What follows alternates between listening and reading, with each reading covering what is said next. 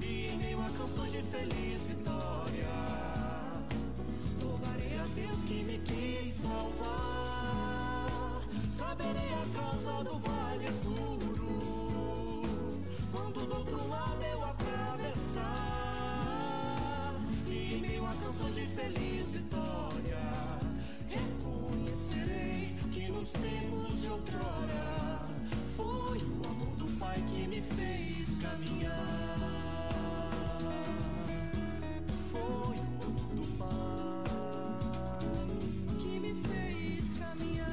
Olá a todos e todas.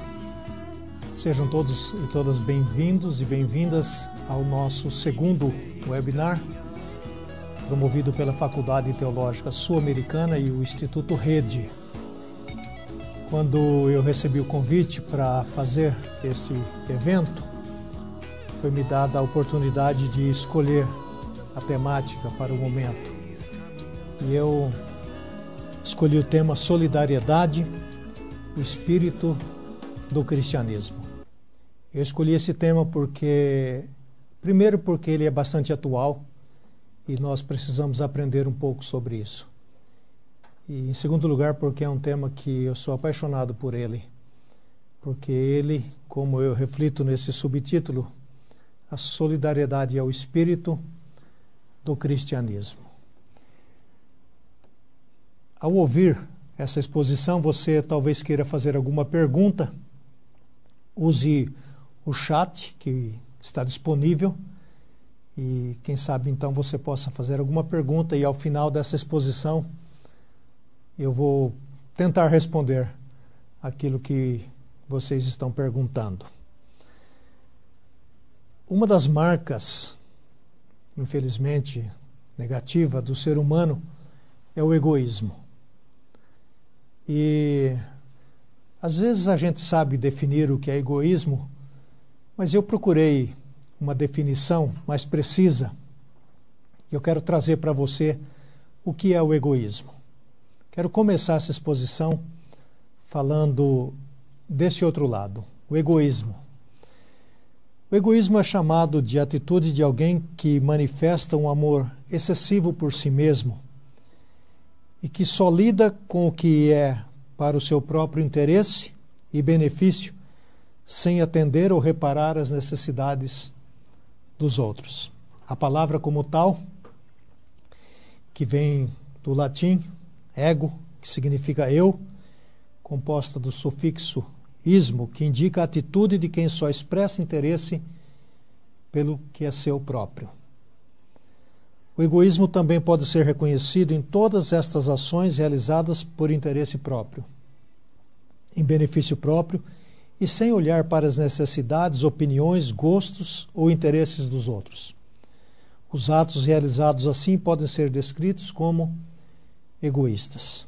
O egoísmo, como tal, é uma atitude que dificulta a relação com o próximo, porque a pessoa egoísta trata e faz com que os outros sintam que não existem, ou como se suas preocupações ou ideias não importassem. Por isso também é comparado ao individualismo.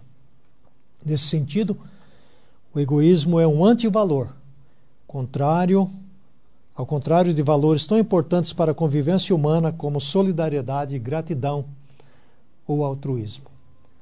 Certamente você conhece, e eu espero que não, mas convive com gente egoísta. Gente que, em todos os momentos, em todas as situações, circunstâncias, gente que está pensando apenas nela mesma, no seu próprio interesse. E tem muita dificuldade em pensar no interesse do próximo e por isso então a dificuldade em conviver com as outras pessoas. O egoísmo é algo que detém e que impede a solidariedade. E o que é solidariedade? De novo, eu quero é, ler para você uma definição um pouco mais extensa e assim a gente vai dando início a essa nossa conversa. Solidariedade é o apoio circunstancial ou adesão a uma causa ou interesse de outros, por exemplo, em situações difíceis. A palavra solidariedade também tem origem no latim, que vem de sólidos. Quando duas ou mais pessoas se reúnem e colaboram entre si para alcançar um objetivo comum. Fala-se de solidariedade. A solidariedade é compartilhada com os outros, tanto materiais quanto sentimentais. É oferecer ajuda aos outros, é uma colaboração mútua entre as pessoas. O princípio da solidariedade é proteger a vida e a dignidade dos menos favorecidos ou daqueles que estão em situações difíceis e como ajudá-los. Solidariedade é sinônimo de apoio, ajuda, proteção. É quando se busca uma causa justa para mudar o mundo, torná-lo melhor, mais habitável, mais digno. Veja você então como é bela a expressão ou a palavra ou o termo solidariedade, porque expressa algo que não é só o meu interesse, diferente do egoísmo, mas expressa algo que vai em direção ao próximo. Alguém que também foi criado à imagem e semelhança de Deus e que tem sentimentos, desejos, sonhos e projetos como eu também tenho. Então eu me junto a esta pessoa. E se ela necessita de alguma ajuda, eu devo estar pronto a ajudá-la. Isto é a solidariedade. Agora é interessante que se você procurar numa chave bíblica ou se você ler a sua Bíblia, você não vai encontrar nem no Antigo nem no Novo Testamento a palavra solidariedade. Ela, ela não está na Bíblia assim, do jeito que estamos definindo ou falando dela. Mas você vai encontrar outras palavras que expressam a solidariedade e que poderiam ser usadas como sinônimos. Por exemplo, ajuda, auxílio, dar, ofertar, apoiar. São palavras que expressam a solidariedade. E estas palavras, certamente nós vamos encontrá-las em todo em toda a narrativa bíblica, nos textos tanto do Antigo, bem como do Novo Testamento. Eu diria que sem a solidariedade, a Bíblia não faria e não faz o menor sentido. Sem o conceito da solidariedade, toda a história, toda a narrativa bíblica ficaria sem sentido, sem valor. Porque toda a história bíblica é uma história de solidariedade. Primeiro, a solidariedade do próprio Deus. Deus é solidário com a raça humana, Deus é solidário com a gente, com os povos, e Deus toma então sempre esta iniciativa de vir ao nosso encontro. Desde o Éden até o presente momento, Deus toma a iniciativa, porque Deus é solidário com a raça, com a raça humana. E a solidariedade é importante porque não só é uma solidariedade divina que tem origem no próprio Deus, mas essa solidariedade também é infundida em cada um de nós nos seres humanos, com exceção naturalmente daqueles que eu já mencionei ou daquelas que são extremamente pessoas extremamente egoístas. Então, a solidariedade é uma característica distintiva de Deus. É um dos seus atributos. E é um atributo transferível. Deus transfere a mim e a você a solidariedade. Portanto, quando somos solidários, nós não estamos sendo solidários porque gostamos de ser ou queremos ser. Nós somos solidários em resposta a uma ação de Deus nos nossos corações. Somos solidários porque Deus age e toda ação de Deus é solidária. Eu gostaria que você é, lembrasse desta primeira lição, desta primeira ênfase que eu estou dando. A solidariedade é um atributo divino que é transferível a nós, os seres humanos. Eu queria, de forma breve e resumida, olhar para a expressão ou para essa ideia da solidariedade no Antigo Testamento. Começando ali. A lei hebraica é orientada para a justiça social.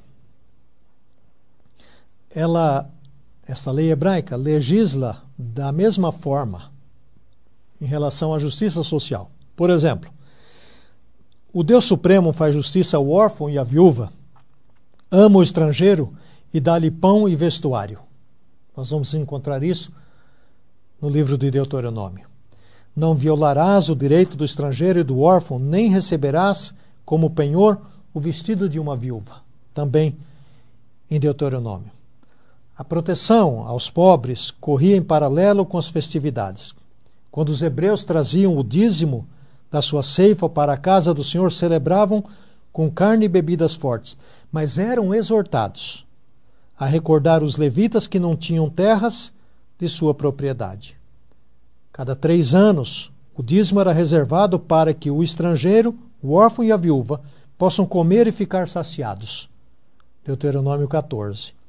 E a cada sete anos, todo homem devia perdoar as dívidas que tinham para com ele, salvo se o devedor fosse um estrangeiro.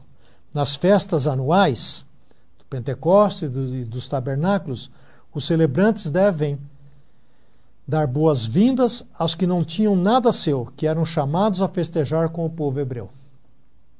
Os proprietários eram proibidos de ceifar todos os cantos do seu campo, apanhar feixes de trigo caídos, colher os restos das azeitonas que tivessem ficado nos ramos das oliveiras, ou colher totalmente as suas vinhas, devia deixar para os estrangeiros, para o órfão e para a viúva.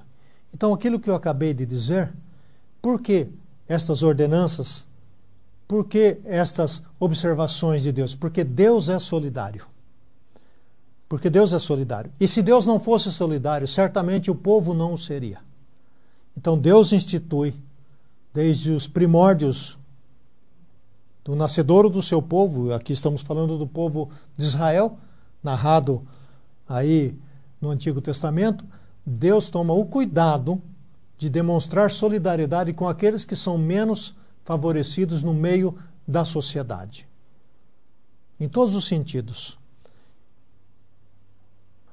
Agora, estas ordenanças não são encontradas somente nos livros da lei, mas vamos encontrá-las em outros lugares também no Antigo Testamento. E é interessante, e você deveria fazer essa pesquisa, ah, é uma pesquisa que valeria a pena. Digite aí na internet ou em uma Bíblia online uma Bíblia no seu aplicativo, por exemplo, digite a palavra pobre ou pobres.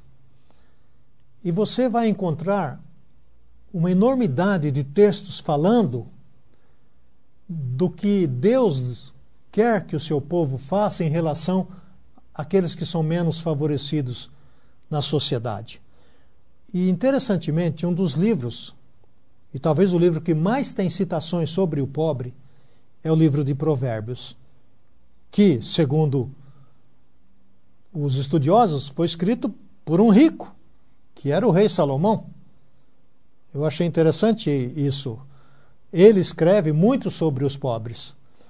E eu separei aqui alguns versos, alguns textos, para você ter uma ideia do que a Bíblia fala sobre isso. Veja bem, não sou eu que estou dizendo.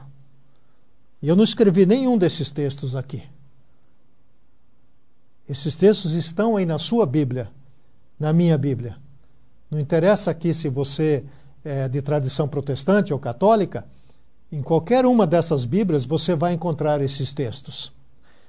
E permita-me ler alguns para você. Por exemplo, e todos eles estão em Provérbios. Eu não vou citar aqui em qual provérbio é por, pra, por causa do tempo, mas você pode fazer isso depois. O generoso, a generosa, será abençoado porque dá do seu pão ao pobre. Eu não vou também comentar cada um deles, eu tenho até vontade de comentar. É, veja esse: o generoso será abençoado porque dá do seu pão ao pobre. Às vezes a pessoa fica perguntando por que, que eu não sou abençoado. Aqui está explicando por quê, uma das razões. Porque você não é solidário com o pobre, ou com o menos favorecido, ou a menos aquela pessoa que tem é, um pouco de dificuldade. Abre a boca, julga retamente e faz justiça aos pobres e aos necessitados. O que torna agradável o homem é a sua misericórdia. O pobre é preferível ao mentiroso. O rei que julga os pobres com equidade firmará o seu trono para sempre. O que aumenta os seus bens com juro e ganância, junta-os para o que se compadece dos pobres. Olha que interessante esse verso. Aquele que ajunta os bens com usura, com ganância, na verdade está juntando para aquele que se compadece ou aquela que se compadece do pobre. O que tapa o ouvido ao clamor do pobre também clamará e não será atendido. O que despreza ao seu vizinho peca, mas ao que se compadece dos pobres é feliz. Nós vamos falar mais tarde um pouco sobre a felicidade, que advém da generosidade ou da solidariedade. Quem se compadece do pobre, ao Senhor empresta, e este lhe paga o benefício. Então, às vezes a gente pergunta, né, vale a pena ser generoso? Vale a pena ser solidário? Aqui está dizendo que Deus mesmo vai retribuir aquelas pessoas que são solidárias. O que escarnece do pobre insulta o que o criou. Veja bem, não insulta o pobre, insulta o que o criou. O que se alegra da calamidade não ficará impune. Então veja, são textos lá do Provérbios. Tem mais, mas eu selecionei apenas estes. Para você ter uma ideia. Nos Salmos fala sobre os pobres. Mas, se essa leitura parece estranha e distante de nós, é porque a gente não está lendo a Bíblia. Ou a gente está lendo a Bíblia de forma seletiva. A gente está lendo na Bíblia o que nós gostamos da Bíblia.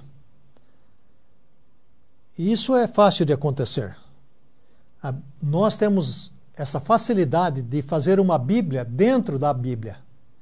E a Bíblia dentro da Bíblia não é a Bíblia, não é a palavra de Deus. É a minha palavra, porque eu selecionei aquelas palavras para gostar delas. E as palavras que eu não selecionei? São palavras de Deus também ou não? Esse é um problema, uma questão que nós temos que tratar com ela. Mais para frente eu também quero falar um pouco da igreja contemporânea em relação a essa nossa temática de hoje da solidariedade. Mas se nós lêssemos os profetas, nós vamos ficar admirados ou perplexos do que os profetas falam em relação ao povo de Deus para com os pobres. E normalmente um profeta que se lê muito nessa temática é Amós. Agora, Amós é muito duro em relação a Israel. E ler Amós hum, não agrada muita gente e não agrada a igreja nos dias de hoje. Então eu não vou ler, nem ler Amós. Eu vou deixar para você, quando você tiver um tempo, não é um livro grande, é um livro relativamente curto. Eu quero que você leia o livro de Amós. Quem sabe neste final de semana. E repare sobre o que Deus fala para o profeta falar para o povo em relação aos menos favorecidos. Mas eu vou ler três outros profetas. Por exemplo, Isaías. Porventura não é também que repartas o teu pão com o faminto e recolhas em casa os pobres desabrigados? E se vires o nu, o cubras e não te escondas do teu semelhante? Então, é uma recomendação ao povo de Deus. Se você ver o nu, dê roupa para ele Não se esconda quando alguém necessita de alguma ajuda, diz o profeta Isaías. Ezequiel, que profetizava durante o exílio do povo no cativeiro da Babilônia, faz uma, uma revelação interessante sobre Sodoma.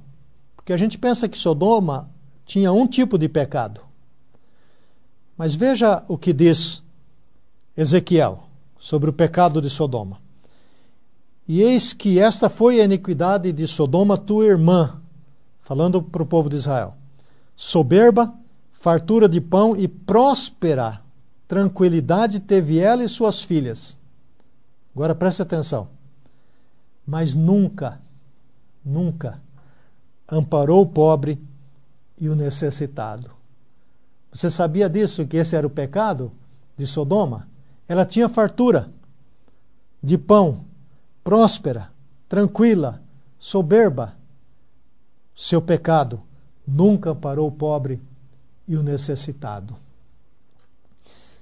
Zacarias, depois do exílio, quando o povo retorna, e a gente pensa que o povo retorna tranquilo, disposto a obedecer a Deus, Zacarias diz assim: Não oprima, não oprimais a viúva, nem o órfão, nem o estrangeiro, nem o pobre, nem intente cada um em seu coração o mal contra o seu próximo. Então, como você pode perceber, a solidariedade de Deus, ela é permanente, porque é um atributo divino. Não é algo temporário. Não tem nada em Deus temporário. Se houvesse alguma coisa temporal em Deus, não seria Deus. Então, esse atributo de Deus, ele vai percorrer todo o Antigo Testamento, da solidariedade com a raça e especialmente a solidariedade com aqueles que são os menos favorecidos da sociedade. E enquanto eu estava pesquisando para trazer para vocês esses apontamentos, é, e você certamente deve estar lembrando também, me veio à mente a história de Ruth, uma estrangeira que vai viver em Israel e numa situação difícil, de penúria, ela então vai colher da sobra dos campos de Boaz. E Boaz exerce para com ela solidariedade e compaixão. Certamente Boaz faz isso porque ele tem a lei e os preceitos de Deus em mente. E é um homem justo e procede de maneira justa para com aqueles que vinham atrás dos colhedores. Ruth não teria sobrevivido às durezas do seu tempo. Não era fácil ser pobre naquela época, como não é fácil ser pobre hoje. E se Ruth não tivesse sobrevivido, ela não faria parte daquela família da qual Jesus Cristo veio. Então preste atenção nisso. Jesus é fruto dessa solidariedade de Boaz. Porque de Boaz, mais tarde, naturalmente, tem algumas pessoas no meio, vai nascer o rei Davi. Agora, enquanto eu lia isso, me chamou a atenção um outro detalhe que eu confesso que eu nunca tinha prestado muita atenção nisso. A mãe de Boaz se chama Raabe. E Raabe foi aquela senhora distinta, distinta, que hospedou os espias quando eles estavam em dificuldades, espiando a terra prometida.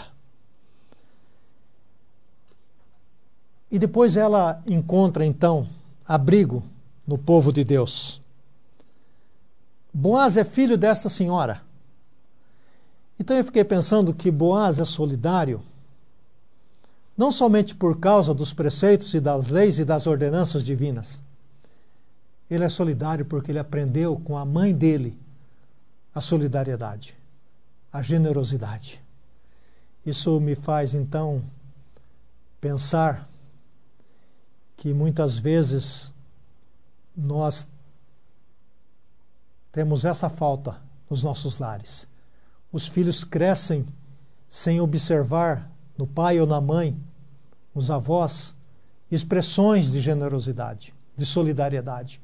Não é de se admirar que mais tarde essas crianças vão se tornar egoístas.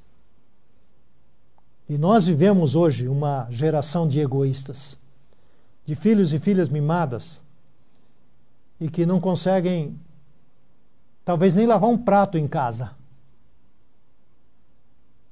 ou muitas vezes não tira nem o prato da mesa,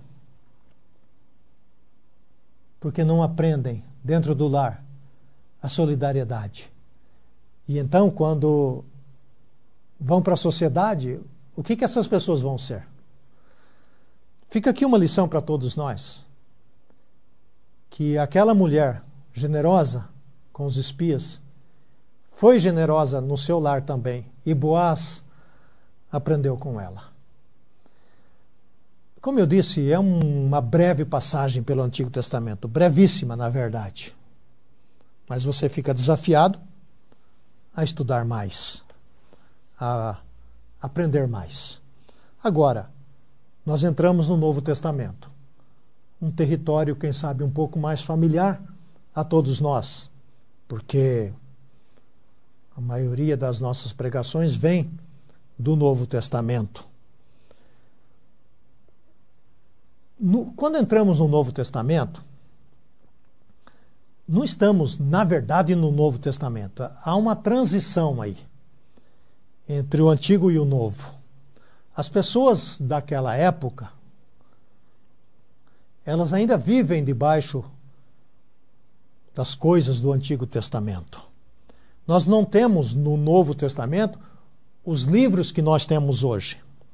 As pessoas da igreja incipiente, da igreja chamada primitiva, ou das igrejas primitivas, porque eram muitas, elas não tinham essa literatura que nós temos hoje. Então, o que é que norteavam? O que é que norteava a vida e a prática daquelas pessoas? As coisas, as leis, as ordenanças do Antigo Testamento. E lógico que conforme Jesus vem e começa a ensinar, e os ensinos de Jesus de forma oral também são transferidos e começam a passar é, para as pessoas, para os lugares onde elas viviam. Mas no começo não era assim. Então, a igreja primitiva, eu vou chamar de igreja primitiva, mas você saiba que tem outras comunidades, tem várias, não é uma só apenas. É, essa igreja, ela vai ser solidária desde o seu princípio, porque é, é assim que esse povo vem aprendendo, já desde o Antigo Testamento. E essa solidariedade, como eu disse, ela é uma expressão divina, uma característica divina. Já no nascimento de Jesus, nós temos uma elaboração dessa solidariedade. Quando é anunciado o nascimento de Jesus, um dos nomes que ele vai carregar significa Deus conosco. Então veja, esse Deus que, quem sabe, os antigos tinham na mente que era, era distante, agora ele está presente. Ele se encarna na pessoa de Jesus, o Emanuel, Deus conosco. Deus, portanto, está agora ao nosso lado. Deus vem colocar a sua casa no meio da humanidade. Deus vem colocar a sua casa no meio dos povos. O transcendente, o Deus que estava longe, agora está perto, está próximo. Tão próximo, tão presente na pessoa de Jesus, que o apóstolo João diz que nós, nós tocamos o verbo da, da vida, nós apalpamos o verbo da vida. Jesus, portanto, é a revelação plena, absoluta do Deus solidário. Então, se alguém queria saber como é um Deus solidário, tem que olhar para a vida de Jesus. Tem que olhar para a pessoa de Jesus, porque ele é a manifestação suprema, absoluta da bondade, da compaixão, da misericórdia, do companheirismo, do perdão da tolerância. Ou seja, Jesus é a representação fiel do Deus solidário. Tanto é que ele disse: Quem vê a mim, vê o Pai. Ou seja, nós precisamos fazer, e aqui fica outra lição e outra tarefa, nós precisamos fazer urgentemente uma releitura dos evangelhos e reler Jesus na ótica da solidariedade reler Jesus na ótica da bondade de Deus. Porque se você não encontrar em Jesus a solidariedade divina, você não encontrará em ninguém mais. Porque Ele é, eu falo mais uma vez, a fiel representação do Deus solidário. E interessantemente, para isso você naturalmente tem que ler mais do Novo Testamento, Jesus não foi solidário com quem foi solidário com ele. Porque essa é uma ideia atravancada que nós temos. De fazer o bem a quem nos faz o bem. De ser generoso a quem é generoso conosco. Isso não é generosidade, isso é pagamento. Isso é pagar uma coisa em troca de outra. É uma barganha. Jesus, e com ele nós aprendemos, ele é solidário desde o princípio. Esse mesmo apóstolo, João, diz que ele veio para os seus e os seus não o receberam. Veja, os seus, os seus, o tratam com indiferença, com rejeição. Mas isto não impede a solidariedade de Jesus.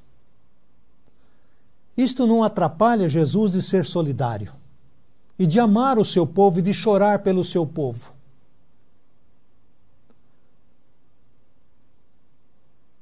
No mesmo Evangelho, diz que ele é a luz que ilumina a todos os seres humanos. Então veja que Jesus não responde a essa indiferença ou essa rejeição com uma cara feia, ou ele não responde desprezando os que os desprezavam ele responde sendo luz para todos os seres humanos.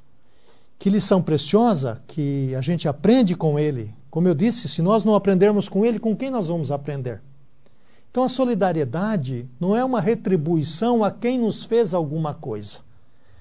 A solidariedade não exige nada em troca e nem espera nada para ser realizada. Ela é uma ação que emula ou que imita a solidariedade divina, que não esperou nada em troca, vindo da nossa parte, para nos amar, para caminhar conosco. O apóstolo Pedro, nessa mesma toada, vai fazer essa mesma afirmação de que Jesus era solidário sem esperar nada em troca de uma outra forma.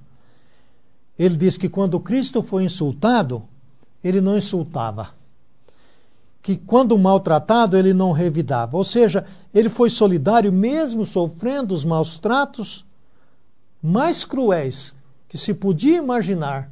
Mesmo assim, ele foi solidário. Ele perdoa, por exemplo. Uma marca da solidariedade é o perdão. Em todos os seus encontros, em todos os seus encontros. Cristo demonstra solidariedade por meio da bondade, da compaixão, da misericórdia. Foi compassivo em todos os momentos. Em todos os momentos.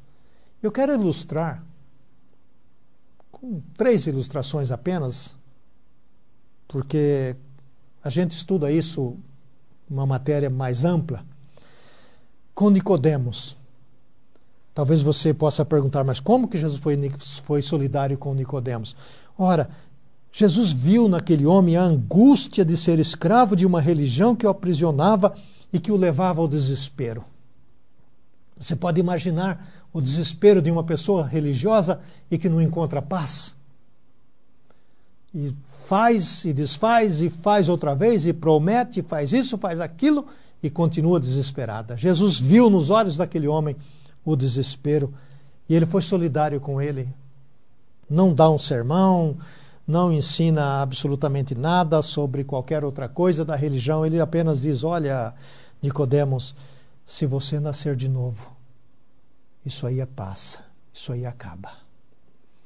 A mulher samaritana, outra também religiosa, equivocada, mas desprezada, mal falada, abandonada na sua pequena vila.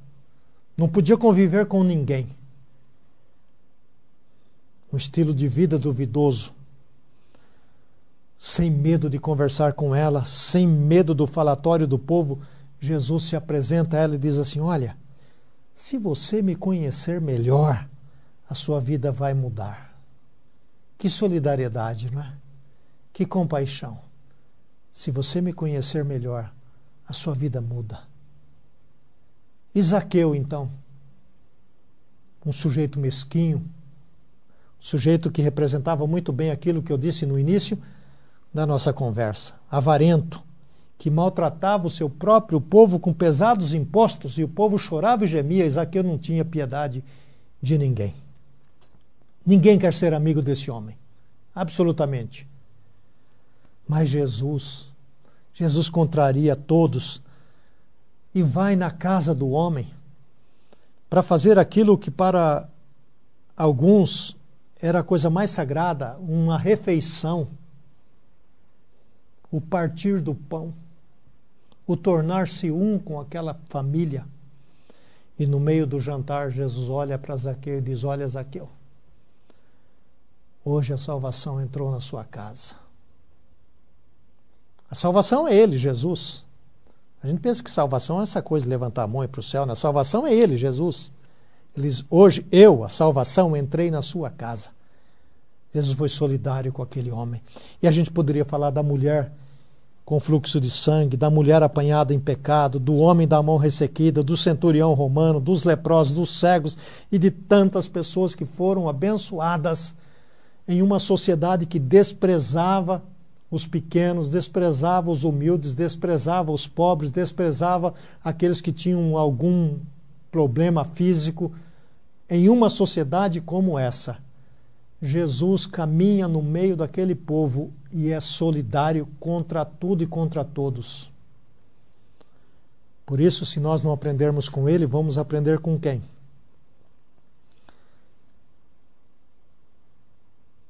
Esse Cristo disse, e foi Paulo quem disse que ele disse, certamente quando Paulo teve aquele encontro com Cristo, naqueles anos lá no deserto, mais bem-aventurada coisa é dar do que receber. Ele sabia do que estava falando. Jesus era feliz porque ele era solidário. Ele era feliz porque ele ofertava. Ele era feliz porque ele se doava. Então eu gosto de pensar em Jesus como uma, pessoa feliz, que andava para baixo e para cima, fazendo o bem e sendo feliz foi modelado nesses dizeres, nessas ordenanças do Antigo Testamento e principalmente nesses dizeres de Cristo, que a igreja então vai se espelhar. Essa igreja iniciante, essa igreja que está nos seus primórdios. Ela não tinha parâmetro ainda para fazer nada, a não ser aquilo que vinha do Antigo Testamento e agora no modelo de Jesus Cristo. E logo nos seus primórdios, a igreja se torna solidária. Os que possuíam vendiam os seus bens, repartiam com os que não tinham. A gente vê isso no belo exemplo de Barnabé. A gente ainda vê que logo no começo, as viúvas de origem grega passavam necessidades. E então os apóstolos instituíram os diáconos para que tomassem conta dos que estavam passando por apertos, por dificuldades. Então veja que a igreja, a igreja, agora já estou falando da igreja, não estou falando de Israel. A igreja começa fundamentalmente sobre o preceito da solidariedade. A igreja está estabelecida sobre os pilares da solidariedade, da compaixão, da generosidade. Essa igreja que nós participamos e que somos membros. É essa a mesma. Mais tarde, o apóstolo Paulo entra em cena. E motivado por seu amor e solidariedade, ele faz uma arrecadação financeira na igreja que estava em Corinto para ajudar os pobres da igreja em Jerusalém. Veja que eram igrejas distantes, igrejas que não se conheciam, mas que tinham em comum a filiação à família de Deus, do Deus solidário. Portanto, essa filiação à família do Deus solidário era suficiente para que a igreja de Corinto ajudasse as igrejas ou a igreja de Jerusalém, os irmãos e as irmãs de Jerusalém. Que lição extraordinária, não é? Hoje a gente é dividido em denominações. Se a gente ajuda, a gente só ajuda, e olha, eu estou dizendo se a gente ajuda, só quem é da nossa denominação. Não passa pela nossa mente, pela nossa eclesiologia, ajudar gente de outra denominação. E se ajudar, até é um escândalo. Precisamos repensar se a nossa solidariedade é fundamentada no Deus solidário ou nos preceitos do que as denominações dizem para nós. E Paulo, não somente por ser um judeu e conhecer a tradição do Antigo Testamento, mas principalmente pelo exemplo de Cristo, eu quero ressaltar essa, essa expressão, principalmente pelo exemplo de Cristo, ele faz valer na sua própria vida a solidariedade, nos seus ensinos, nos seus ensinos. Por exemplo, quando ele escreve aos Gálatas, ele faz menção, e você que já estudou um pouco de história da, da igreja sabe disso, ele faz menção, por exemplo, ao Concílio de Jerusalém, que está relatado ali no Atos 15. E eh, esse concílio se reúne para debater como será a vida dos novos convertidos, dos gentios que estão sendo agora salvos. E Paulo, escrevendo aos Gálatas, diz assim: que os irmãos lá daquele concílio, que eram judeus, e eu leio o que Paulo escreveu, somente pediram que nos lembrássemos dos pobres. Veja que interessante.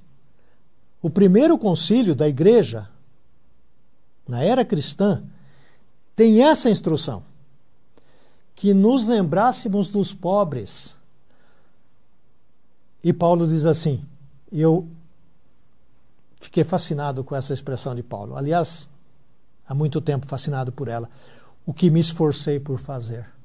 O que me esforcei por fazer. Gálatas 2:10. Então veja que o concílio de Jerusalém está registrado nas escrituras, irmãos e irmãs. Não foi aqui o concílio da igreja que se reuniu outro dia. Isso aqui é a palavra de Deus. Disse para Paulo o seguinte: que os gentios sejam incorporados na igreja. Os gentios somos nós. Mas que esses gentios incorporados na igreja não esqueçam os pobres. Sejam solidários aos pobres. Paulo diz: Eu me esforcei em fazer isso.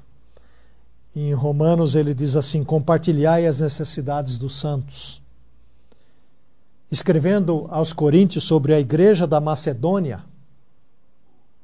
Veja que interessante. Há pouco nós lemos a respeito de Sodoma, não é? Qual era o pecado de Sodoma? De não ter sido solidário. Agora veja Paulo escrevendo sobre a igreja da Macedônia. Ele diz assim: Agora, irmãos, queremos que vocês tomem conhecimento da graça, de, da graça que Deus concedeu às igrejas da Macedônia no meio da mais severa tribulação, a grande alegria e a extrema pobreza deles transbordaram em rica generosidade. Ou, ou seja, não tem desculpas. No meio de extrema pobreza, severa tribulação, qual foi a marca daqueles irmãos, daquelas irmãs? Rica generosidade. Rica generosidade. Então você note que a generosidade está em compartilhar o que tem na circunstância que a pessoa está. Não em compartilhar o que não tem ou o que gostaria de ter para compartilhar. Eu sei que muitas vezes nós entretemos essa ideia nas nossas mentes. Ah, se eu tivesse. Ah, se eu pudesse. Ah, se eu ganhasse mais. Ah, se eu recebesse um aumento. Você acha que essa pessoa que pensa assim seria solidária ao ver essas coisas concretizadas? Eu não acredito. Não creio. Porque nós somos solidários com o que nós temos, não com o que nós não temos. E Paulo, então, faz uma afirmação em Gálatas que eu acho extraordinária. Já preguei muitas vezes sobre ela e leio com frequência. Portanto, enquanto temos oportunidade, façamos o bem a todos, diz ele, especialmente aos da família da fé. Fazer o bem a todos, especialmente os da família da fé, ou seja, os da igreja se é para fazer o bem a todos. E os da igreja, resumindo tudo, é para fazer o bem a qualquer pessoa. Ninguém é excluído. Ninguém. Porque aqui tem um outro problema, ou poderíamos ter outro problema, e muitas vezes temos. Como eu já afirmei, muitas vezes nós queremos ser generosos com quem é generoso conosco. Paulo não está aqui explicitando que a pessoa precisa ter alguma coisa para receber o fruto da nossa solidariedade ou generosidade. Fazer o bem indistintamente. Ah, mas aquela pessoa não merece. Bem, quem sou eu para julgar? Quem é você para julgar se a pessoa merece ou não merece? Isso compete a Deus, compete a mim a você ser generoso, ser solidário. Para não ficar apenas com Paulo, e tem se no Antigo Testamento tem um livro que ninguém gosta, que é Amós, no Novo também tem um outro Amós, só que com outro nome. Você já deve estar aí lembrando e puxando pela memória qual é o Amós do Novo Testamento, não é? Eu estou com o Christian aqui no estudo, ele está dando risada. É, certamente ele já descobriu que o Amós do Novo Testamento se chama Tiago. Raramente, escute bem isso, Raramente você escuta uma mensagem sobre Tiago. Raramente você escuta um estudo sobre Tiago. É, numa célula familiar, raramente a célula familiar vai gastar um tempo estudando sobre Tiago, porque Tiago é uma pedra no sapato. Tiago é terrível. Tiago é terrível. Então, para não assustar o freguês, eu vou ler apenas um texto de Tiago. Mas você, Pode ler os outros lá. Se um irmão ou irmã estiver necessitando de roupas ou de alimento de cada dia, veja, de alimento de cada dia. Tiago não está falando se alguém tem necessidade de fazer um estoque por causa da pandemia ou por causa de qualquer coisa. De ir lá no mercado e comprar 30 latas de óleo. Ele não está falando disso. Ele está falando que se uma pessoa estiver necessitando do alimento do dia, e um de vocês lhe disser: vá em paz, aqueça-se, alimente-se, até satisfazer-se. Satisfazer-se do que? Eu perguntaria. De vento? Porque a única coisa que uma pessoa que não se alimenta de alimento é vento. Engole vento. E como a igreja é pródiga em fazer com que as pessoas se alimentem de vento. Eu vou orar por você. Deus vai suprir. Deus vai mandar. Tudo isso é escapismo para não ser solidário, para não ser generoso. Eu creio que é suficiente essas ideias do Novo Testamento para nos mostrar que a solidariedade de Deus é um atributo dele, perpassa tanto o Antigo como o Novo Testamento. Eu selecionei rapidamente três personagens e um movimento na história do cristianismo que nos traz um pouco essa ideia da solidariedade. E eu quero começar com João Calvino. Eu sou de origem uh, reformada. E Calvino é uma figura que poucos conhecem. Falam mal dele, mas não conhecem o que ele escreveu. E conhecem bem menos ainda o que Calvino escreveu sobre os pobres. Se a igreja, tanto a reformada ou qualquer outra igreja, lesse o que Calvino escreveu sobre os pobres, o pastor que pregasse uma pregação lendo o Calvino e não avisasse que era o Calvino, ao final do culto seria despedido da igreja, pelo conselho daquela igreja, porque seria muito radical. E aí então o pastor teria um álibi, ele diria: isso não fui eu que preguei, foi o Calvino. É, mas mesmo assim você deve gostar muito do Calvino para falar isso, você vai ser despedido. Veja o que disse Calvino. E assim como o maná que era acumulado com excesso, como excesso de ganância ou falta de fé, ficava imediatamente podre. Assim também não devemos alimentar dúvidas de que as riquezas que são acumuladas às expensas de nossos irmãos são malditas e logo perecerão. E seu possuidor será arruinado juntamente com elas. Está escrito lá no Provérbios. Você há de recordar que nós lemos isso lá. De modo que não conseguimos imaginar que a forma de um rico crescer é fazendo provisões para um futuro distante Parece que o Calvino estava falando do brasileiro aqui. Que ele faz provisões para um futuro. Eu conheço, conheci gente que, que fazia provisão para o bisneto, sendo que o filho ainda tinha 4 ou 5 anos de idade. Ou seja, ele diz: fazendo provisões para um futuro distante e defraudando os nossos irmãos pobres daquela ajuda que a eles é devida. Isso é João Calvino o pai aí da Igreja Reformada. Martinho Lutero, dos luteranos. Há algo muito vivo, atuante, efetivo e poderoso na fé, a ponto de não ser possível que ela cesse de praticar o bem. Ela também não pergunta se há boas ações a fazer, e sim, antes que surja a pergunta, ela já as realizou e sempre está a realizar. A fé não pergunta se tem alguma coisa para fazer, ela vai e faz. João Wesley,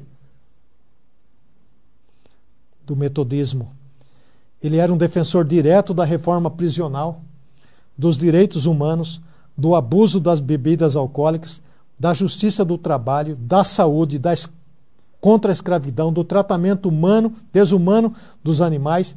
No metodismo, a praxis da justiça social como expressão da santidade é parte integrante da missão da igreja. Ou seja, a prática da solidariedade é parte integrante da missão da igreja. Não é um apêndice, não é alguma coisa que eu faço quando tenho vontade. E um movimento que muitas vezes é condenado por muitos como alheio à questão social, que é o pentecostalismo. Os pentecostais se preocupam com a manifestação da solidariedade? É, há um autor que escreveu um artigo alguns anos atrás, Veli-Matti Karkenain, nome do sujeito. O título é Os pentecostais são alheios à justiça social, perspectivas teológicas e ecumênicas. Ele diz: Embora os pentecostais não tenham tido uma teologia viável de preocupação social até recentemente, o trabalho missionário sempre inclui o cuidado das necessidades físicas e sociais. E nós, aqui da FTSA, que valorizamos imensamente o trabalho feito pela Igreja Pentecostal, a gente sabe, a gente sabe que nas periferias das cidades, das grandes cidades, só os pentecostais estão por aí. E eles fazem a obra social, eles são solidários são generosos, são compassivos. Nós temos inúmeras ilustrações de estudantes nossos aqui na FTSA que moram na periferia e que têm nas suas igrejas esses ministérios de solidariedade. Então, não pense você que são as igrejas grandes, enormes, suntuosas. Não, são essas pequenas igrejas pentecostais que estão mudando a cara dessa periferia. Então, quando você for falar do movimento pentecostal, você tem que pesar bem o que você vai falar. Há um princípio da solidariedade. Eu vou começar a encaminhar para a conclusão, tá certo? Começar, eu disse. Existe um princípio de solidariedade na doutrina social da Igreja Católica. e é definido como a consideração do conjunto de características ou aspectos que relacionam ou unem as pessoas. E é a ajuda mútua, interação, colaboração e serviço que esse conjunto de relações promove e também incentiva. Essa colaboração e interação devem contribuir para o desenvolvimento, crescimento e progresso de todos os seres humanos baseados em valores cristãos e evangélicos. Portanto, o princípio da solidariedade é baseado nos valores cristãos e evangélicos, ou seja, bíblicos. Agora, eu quero partir para uma, uma parte assim, um pouco mais prática para nós, se é que você ainda não tirou nenhuma aplicação para a sua vida. Ninguém é inocente a ponto de negar que a sociedade é complexa, especialmente a brasileira. Em todos os níveis, especialmente no econômico e social. O Brasil é desigual. E talvez um dos países mais desiguais do mundo. Esse é o nosso grande dilema. Esse é o nosso grande desafio para o presente e, quem sabe, o futuro. E essa desigualdade afeta a todos nós, afeta a mim, afeta a você afeta a nossa escola, afeta a sua empresa, afeta a sua família, afeta também a sua igreja. Agora, a igreja está inserida nesse contexto de desigualdade. Como eu mencionei agora há pouco, há algumas igrejas estão inseridas, quem sabe, num contexto de classe média, algumas de classe média alta, mas a grande maioria das nossas igrejas está inserida no contexto da desigualdade, da pobreza, da miséria. E qual é o nosso papel, então, como igreja? E eu estou falando do papel como igreja solidária. É essa a nossa temática. Eu não queria que você perdesse isso de perspectiva. Os membros das nossas igrejas foram ensinados a dar ofertas e dízimos para a igreja, para que a igreja faça o ministério ou cumpra a sua missão. Também foi assim no Antigo Testamento, também foi assim com a igreja do Novo Testamento. Agora, parte dessa finança, eu diria uma boa parte dessa finança, deveria ser destinada à solidariedade. A prática da solidariedade, da generosidade. O que se passa é que as igrejas, de uma maneira geral, acumulam tantas atividades e promovem tantos eventos que são eventos caros, eventos que exigem quase toda a finança da igreja para a manutenção dessas atividades. Então sobra muito pouco, sobra muito pouco para fazer qualquer outro ministério, especialmente o Ministério da Solidariedade especialmente esse. Esse é o que menos recebe atenção na vida das nossas igrejas. Agora, você que dá o seu dízimo e dá a sua oferta lá na igreja, mesmo dando o seu dízimo e a sua oferta, não isenta você de ser solidário. Porque às vezes você pode entreter a ideia do seguinte: eu já estou fazendo a minha parte. Eu já estou dando o meu dinheiro lá na igreja. Não basta fazer isso porque tem ações que precisam ser realizadas por você. E quando algumas ações, algumas necessidades vêm, lembra o que Martim Lutero falou? A fé, ela não pergunta, ela age. Muitas vezes a necessidade se apresenta a você e você transfere isso para outra pessoa ou para a igreja. Ah, procure a nossa igreja que lá tem um comitê que vai ajudar você. O comitê se reúne uma vez por ano até ajudar aquela pessoa, ela já está morta, enterrada já faz muito tempo. Então, se a necessidade se apresentar a você, é você que Deus está convocando para ser solidário. Imagine você se a necessidade se apresentasse a Jesus e ele dissesse: não é comigo, é com Pedro. Ou é com a igreja lá, não sei aonde. Não. A gente precisa estar ciente disso. E atento também. E atento. Não só ciente, mas atento.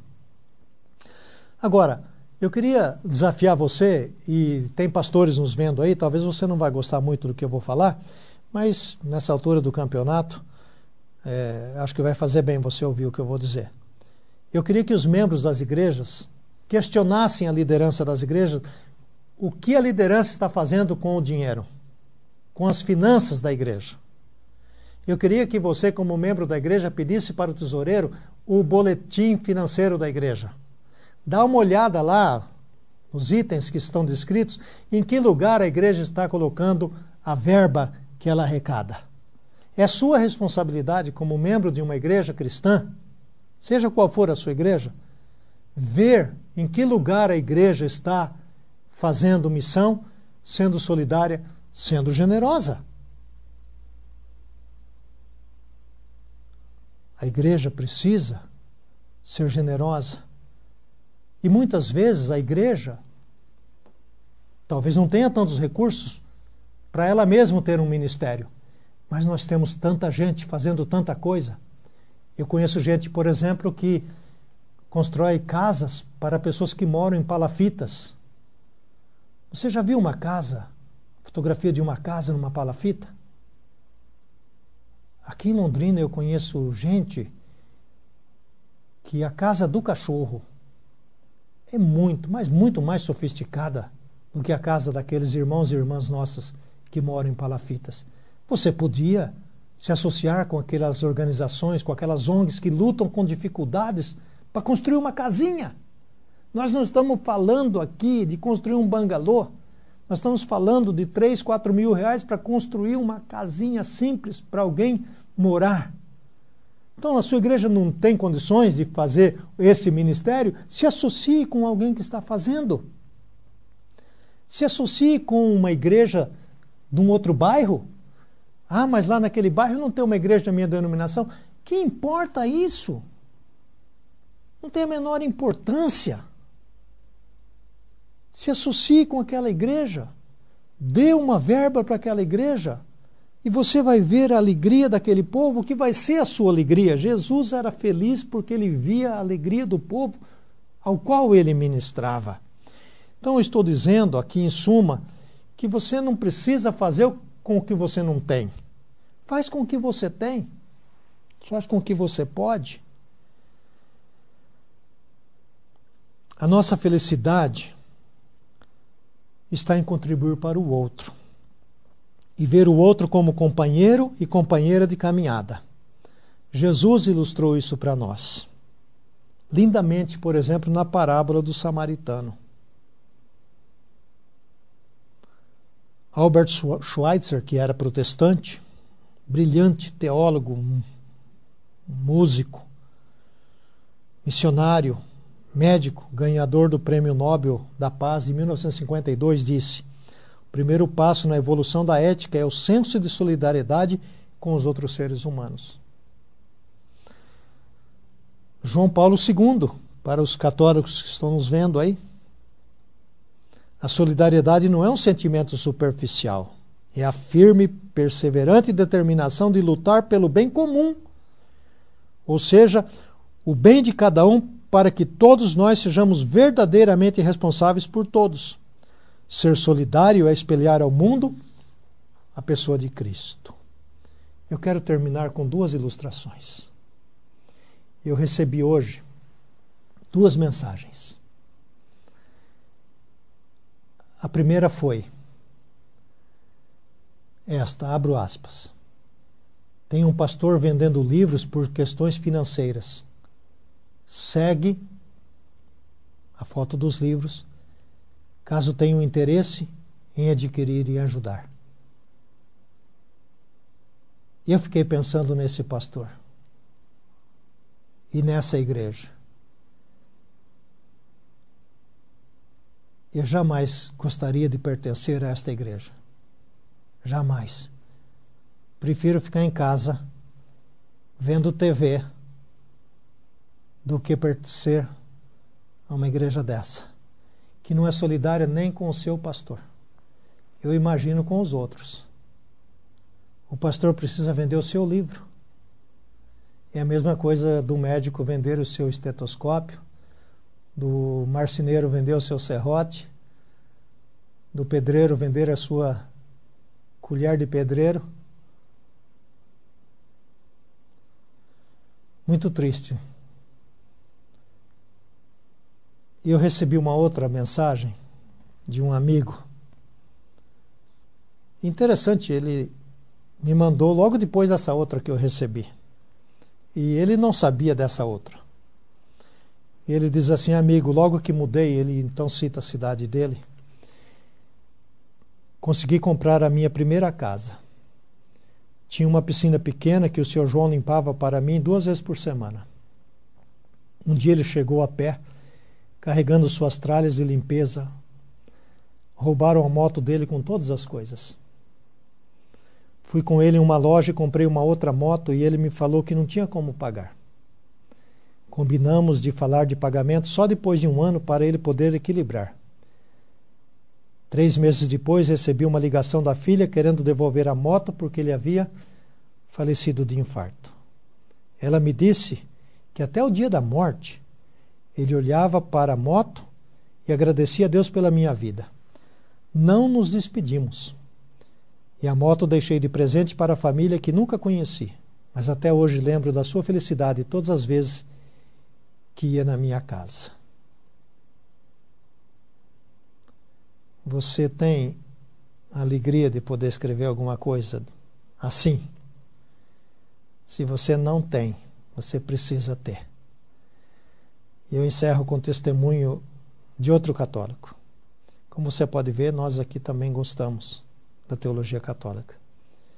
O ministério de Jesus, Henry Nowen, padre, que deu sua vida pelos menos favorecidos. O ministério de Jesus é descrito na carta aos Hebreus como sendo a solidariedade com o sofrimento humano. Chamar a mim mesmo de padre hoje me desafia radicalmente a abandonar qualquer distância, todo e qualquer pequeno pedestal e toda e qualquer posição de poder e me desafia a associar minha própria vulnerabilidade, vulnerabilidade a daqueles com os quais vivo. E que alegria isso traz? Alegria de pertencer, de fazer parte de algo, de não ser diferente. Essa é a alegria do meu amigo. Por isso Jesus disse: é muito mais feliz quem doa do que recebe. Eu espero que essa breve reflexão sobre a solidariedade possa ter ajudado você, que já é solidário, a ser mais ainda. E se você não é, que você passe a ser. Nós vamos ter um momento agora de perguntas, quer dizer, eu não sei se tem perguntas, tem, Christian? Tem algumas ali. Eu não estou vendo as perguntas. Eu espero que sejam todas perguntas fáceis para que eu possa responder. E se eu não conseguir responder, eu depois mando um e-mail para quem me mandou as perguntas. Então eu vou olhar aqui no meu é, WhatsApp, que tem aqui a. Jorge Antônio Correia. Podemos dizer que Jesus aprendeu a ser solidário com o Pai? Certamente que sim. Porque sem essa solidariedade na Trindade. Isso é um tema que poucos de nós têm estudado, Jorge, e, e valeria a pena estudar. A Trindade é solidária. O Pai é solidário com o Filho, que é solidário com o Espírito, que é solidário com o Pai, que é solidário com o Filho. Deus envia o Filho, que envia o Espírito. O Filho que revela o Pai e o Espírito que nos faz recordar o Filho. Portanto, a, a solidariedade ela é modelada na Trindade, já começa aí, na Trindade. E, e, e, essa solidariedade que está na Trindade, essa cooperação entre a Trindade, ou na Trindade, é o que deve modelar também a nossa vida, a nossa existência. Mas é uma, um excelente tema para pesquisar e para ler mais sobre isso. A gente trabalha um pouco isso na, na missiologia, na Missio a questão da missão modelada na Trindade. O Rodney, nosso amigo, Rodney Nascimento, ser solidário é uma questão de ética cristã? Sim, nós tratamos um pouco sobre essa temática E naturalmente que eu só tratei mais do ponto de vista mesmo cristão a coisa aqui, mas você pode ler sobre solidariedade do ponto de vista da sociologia, da antropologia. Tem uma vasta literatura sobre solidariedade. Não é algo que as pessoas não tratam. Quem não trata é a igreja, mas o povo, de uma maneira geral, os estudiosos, eles tratam muito essa questão da solidariedade como um elemento para que uma sociedade é, funcione. Ou seja, para que a sociedade funcione de maneira ordeira, de maneira respeitosa, é necessário o elemento da solidariedade, da ética, da, da, dos valores, dos princípios. Tá certo? O Everton Furtado. A, a religiosidade pode distanciar um cristão da solidariedade? Na parábola do bom samaritano, a atitude do sacerdote e do levita seriam caracterizadas como um ato de egoísmo ou uma atitude de religiosidade extrema em, de, em detrimento ao próximo? Bem, praticamente, é, Everton, você responde a sua própria pergunta e com maestria, eu diria. A religiosidade é uma das pragas é, modernas, porque a religiosidade ela é uma casca, ela é uma aparência, ela é uma estética. Então é uma preocupação excessiva com a estética Primeiro, a pessoa se engana, engana a si própria, né? ou ela acha que está enganando, mas tem certeza que não engana ninguém também, porque é, é, é, a religiosidade é, é para mostrar para as outras pessoas que aquela pessoa é uma pessoa de bem, ela é religiosa. Mas essa religiosidade, ela não faz absolutamente nada, nem para ela e nem para ninguém. É, o cristianismo, o que ele quer é, é mudar o meu interior, é mudar o meu valor lá dentro. Lá dentro. E quando muda lá dentro, eu reporto mais uma vez a questão lá do, do Martinho Lutero, a fé não pergunta, a fé realiza. A fé realiza. O religioso, nem pergunta faz. É um sujeito completamente alheio, apático ao que o outro passa, ao que o outro sente. Eu estou nesse negócio de igreja desde os meus 14 anos.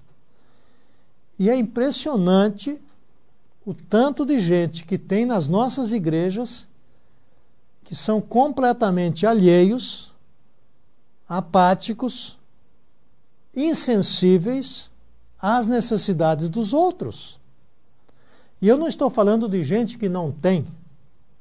Estou falando de gente que tem, mas que é religioso. Mas que é religioso. Essa parábola do bom samaritano, na verdade, se lida atentamente, lá na primeira pergunta, eu já fiz um estudo sobre isso e já preguei sobre isso, a gente se equivoca porque a questão da solidariedade está intimamente ligada com a salvação. Que a primeira pergunta lá foi sobre salvação. O que eu devo fazer para ser salvo, por exemplo? Então Jesus diz: ama a Deus e ama ao próximo, ou seja, ama a Deus e seja solidário ao próximo. Aí o camarada vai e pergunta quem é o meu próximo. Esse foi o dilema. Ainda bem que ele perguntou, porque aí Jesus contou a parábola. No final da parábola, você percebe que Jesus muda o sentido da pergunta. A pergunta do homem lá foi: quem é o meu próximo? Quando Jesus retoma para ele no final da parábola, Jesus diz assim: quem te parece? Quem você acha que foi o próximo? Então, essa, essa coisa que você está perguntando ela é muito interessante. Porque, veja, quando eu pergunto quem é o meu próximo, eu estou sendo religioso como aqueles camaradas lá que você acabou de mencionar. Aí. Quem é o meu próximo? meu próximo, meu próximo, meu próximo é quem joga bola comigo, meu próximo é quem vai no clube comigo, meu próximo é quem eu, eu marco um, um churrascão lá na churrascaria do shopping, entendeu? Esse povo é o meu próximo. Então eu fico feliz em estar com esse povo. Agora, Jesus, que não é tonto nem nada, ele reverte aquela questão e ele pergunta o seguinte: Você é o próximo? Quando a pergunta é feita, você é o próximo, não interessa então quem é o outro, porque o outro pode ser qualquer outro. Qualquer outro. Então eu vou ser o próximo do outro que é qualquer outro. Porque eu, eu que sou o próximo, não é ele que é o meu próximo, eu é que sou o próximo. Entende a diferença? Da pergunta, quem é o meu próximo? Então eu escolho. Quem você acha que era o próximo daquele homem é, que perguntou para Jesus? Era o cara que ia lá na casa dele tomar um vinhozinho, ver Netflix, ou então, sei lá, sabe, bater uma bolinha. Ele era o próximo do cara. Se Jesus tivesse respondido logo ali, mas você sabe quem é o seu próximo, ele estaria feliz da vida, ele teria ido embora. Mas ele ficou pensando: será que esse Jesus está querendo me pegar?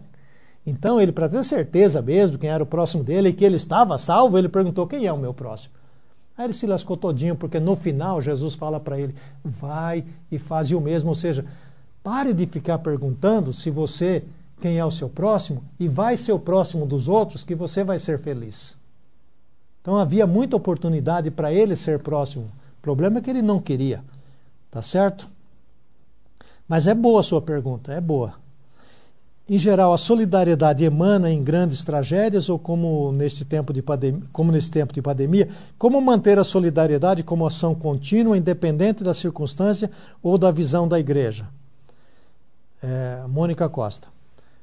Bem, naturalmente que quando nós temos tragédias, dificuldades, problemas, é, se tem mais necessidade de solidariedade, de generosidade. Mas se a gente lembrar do que Jesus falou, não é? que os pobres sempre estariam por aí, não é? Então os pobres, os pobres sempre estão pululando à nossa volta, não é isso? E como eu acabei de responder a outra pergunta agora, se eu sou o próximo, eu sempre vou encontrar razões para a solidariedade, sempre. Um problema, Mônica, um, a gente não está atento. Dois, a gente arruma uma desculpa. Três, a gente transfere. É impressionante o tanto de gente que me é transferida. Está entendendo o que eu estou dizendo? A pessoa já procurou alguém. Esse alguém, espertamente, ah, procura o. Por quê? Olha, deixa eu falar uma coisa para você. Eu sei que você é solidária e generosa, mas deixa eu falar uma coisa para quem está nos vendo. Se Deus falou para a pessoa procurar você, é porque Deus está dando a você o privilégio, privilégio de ser generoso e solidário. Você vai transferir isso para o outro? Transfere para mim. Eu vou receber a benção. Eu vou receber a benção. Depois você fica perguntando por que, que eu sou abençoado. Porque você transfere para mim. Então Deus falou assim: Olha, eu vou mandar alguém aí para você ser generoso, porque eu vou abençoar a sua vida. Você diz: Eu não quero. Eu vou transferir essa benção. Então transfere. Aqui você fala que se depende da visão da igreja. Se depender da visão da igreja, a solidariedade está morta. Sinceramente falando, eu volto de novo a reafirmar: olhe o balancete da sua igreja. Veja quanto é destinado à solidariedade. É muito pouco, gente. Até por culpa dos próprios crentes. Porque o crente quer ir numa igreja em que tenha tudo do bom e do melhor. No meu tempo, que faz tempo, imagine se a gente ir numa igreja que tem ar-condicionado. Hoje é impensável você ir num culto que você vai ficar ali uma hora e quinze, uma hora e meia. Ai meu Deus, estou morrendo de calor. Então lá vai o dinheiro da solidariedade para comprar ar-condicionado. E por aí vai. Então, as igrejas precisam reavaliarem seus ministérios, suas vidas. Aí o pessoal pensa que a gente pega no pé. Não é a gente, não, é a Bíblia que pega no pé. É a Bíblia que questiona a nossa prática cristã. Benê Souza, na sua opinião, a empatia anda junto com a solidariedade e altruísmo? Naturalmente, né? são sinônimos. Uma pessoa altruísta, que pensa no outro, pensa no outro, que abre a mão. Deixa eu falar uma coisa aqui. Às vezes, uma coisa que eu faço muito e que é importante, às vezes você não tem condições de ajudar. Então você tem que funcionar como um corretor. O que é que um corretor faz? Uma corretora faz? Ela agencia duas partes. Eu quero comprar uma casa e tem um comprador que quer comprar a casa. O corretor junta essas duas partes. Eu funciono muito como um corretor do reino de Deus, sabia? O que, que eu faço? Eu pego de um, passo para o outro. Eu interfiro. Sabe por que eu faço isso? Para ajudar os dois lados, porque o corretor está ajudando os dois lados. Quando eu pego de um e passo para o outro, eu estou dando a chance para esse que está dando de ser abençoado, de ser feliz. Eu até falo isso, olha, é uma chance. Quem naturalmente vai receber vai ser abençoado, vai ser feliz. Agora, eu, como corretor, vou ter uma partezinha nisso também, né? Então eu também tenho interesse nisso. Certo? Porque você imagina esse, essa pessoa aqui que não é generosa, que não está acostumada a ser generosa, e de repente ela é e passa a ser feliz.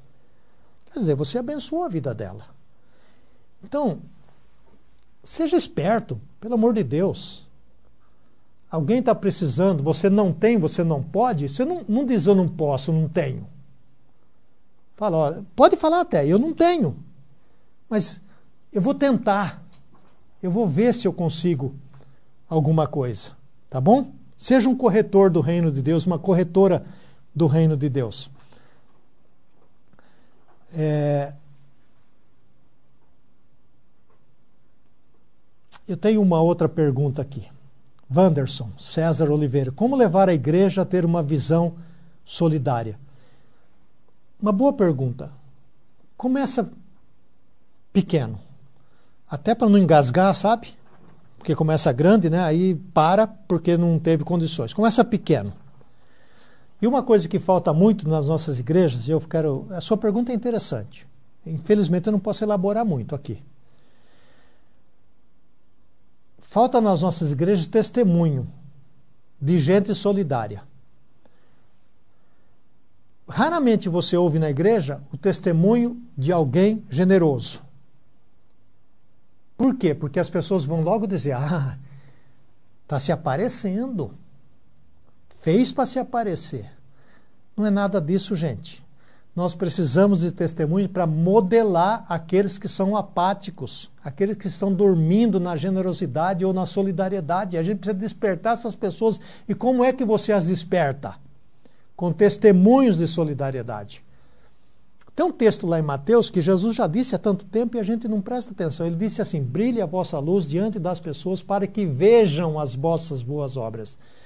Ele disse lá: ver, ver, ver é perceber. Como é que as pessoas vão ver se a gente não está demonstrando? Então tem que demonstrar. Naturalmente que o testemunho é para a glória de Deus. Então, eu diria, comece pequeno e o pastor que está me ouvindo, a pastora, pede para, mesmo na pandemia aí, pede para alguém que é generoso dar testemunho. Você vai ver como isso vai fazer com que as pessoas é, se motivem. Se motivem. Ah, essa outra pergunta. O Antônio Paulo Carvalho. Qual cuidado a igreja hoje deveria tomar para não tornar a solidariedade uma mera ferramenta para atrair fiéis? Bem, esse foi sempre um dilema da igreja. É a falta de teologia, é a falta da teologia da solidariedade, da teologia da compaixão. É fazer as coisas como uma isca, uma pegadinha, um anzol. Nós tivemos isso na história da igreja, chamava Rice Christians, os cristãos do arroz, que os missionários davam arroz para as pessoas é, frequentarem a igreja. Ou vinham buscar o arroz, mas tinha que ficar no culto. Ainda a gente vê isso por aí. Você tem sopão, mas só depois do culto. Olha, isso é uma tragédia para o cristianismo que você não tem ideia. Eu acabei de dizer nessa minha fala que a gente faz o bem sem a troca. sem essa pegadinha. Se a pessoa quiser ir na sua igreja, ela, ela vai, ela pode ir, mas não por causa disso. Ela vai porque ela vê o amor de Deus revelado naquela comunidade. O amor é tão grande, é tão forte, é tão atrativo que ela diz assim: Eu quero ir lá para ver como é esse povo. É muito melhor a pessoa ir por causa do amor do que por causa de uma cesta básica, por exemplo. E eu tenho que terminar, eu já fui avisado aqui. Ah, o Victor Mota, nós nos tornamos evangélicos brasileiros, na maioria dos casos socialmente relevantes, como sermos mais atuantes no auxílio ao próximo, fugindo ao mesmo tempo do ativismo. O ativismo da igreja evangélica hoje é um negócio abismal, fenomenal. O brasileiro é criativo para inventar atividades. Não vou falar o que eu ia falar. Para inventar atividades que tiram todo o vigor, todo o entusiasmo do povo de Deus em fazer missão. O povo está tão ativo, ativo na igreja, na igreja, que não sobra tempo, espaço, vigor, determinação para fazer outra coisa. Então, é necessário que a igreja estude, que o pastor estude com a igreja. E você, Victor, não sei se você é pastor ou, ou líder é na sua igreja, comece a estudar. Pega, é, escreve aqui para nós, eu mando para você esses esboçozinhos simples aqui que eu fiz. Estude isso nos pequenos grupos. Transforme o seu pequeno grupo, a célula familiar da sua igreja, numa célula solidária no bairro que ela está inserida. Eu qualquer dia eu vou fazer um, um webinar aqui, ou uma live, para falar das células. Porque as células é um, seria um, um, um tremendo instrumento, um tremendo instrumento de Deus, mas do jeito que muitas vezes está estabelecido, serve para quê? Para turma ir lá, beber uma Coca-Cola e comer uma empadinha? Transforme a sua célula numa célula solidária, você vai ver como vai fazer sentido. Tem outras perguntas aqui, eu vou responder, eu prometo, mandando especialmente para o seu e-mail ou para o seu WhatsApp. O primeiro webinar dessa série foi sobre gestão na igreja, liderança na igreja. Eu queria desafiar você a assistir pelo nosso professor Rubens Múzio. Está aí é, nesse canal da FTSA no YouTube. Essa que eu fiz hoje vai ficar gravada também. Se você gostou, detestou, tanto faz, compartilhe com alguém, né? É, para que outras pessoas possam ver também. A Faculdade Teológica Sul-Americana está localizada em Londrina, mas nós temos os nossos cursos online, tanto de graduação como de pós-graduação, e eu queria convidar você a vir estudar conosco. A graduação tem a duração de três anos, é reconhecida pelo MEC, você faz a sua própria casa, no seu próprio tempo, e tem mudado a vida de muitas pessoas. Você vai ser abençoado e abençoado estudando conosco. Pode ter certeza absoluta disso. Se você é líder, você já tem um curso superior e você quer continuar estudando, veja lá no site as nossas pós que nós temos, pós-graduação em várias áreas, pastoral, missiologia, família, aconselhamento, enfim. E ore por nós, porque somos uma escola independente e precisamos muito da ajuda do povo de Deus aqui no Brasil. Que Deus abençoe seu coração e eu espero que, de uma forma ou de outra, você tenha sido abençoado nesse momento em que estivemos juntos. Graça e paz à sua vida, seu ministério, ao seu coração. Que um dia tão lindo lá fora me espera. Sabia cantou no gaio do pau lembrando que a vida tão bela floresce. Sabia bateu na minha janela, lembrando que um dia tão lindo lá fora me espera. A natureza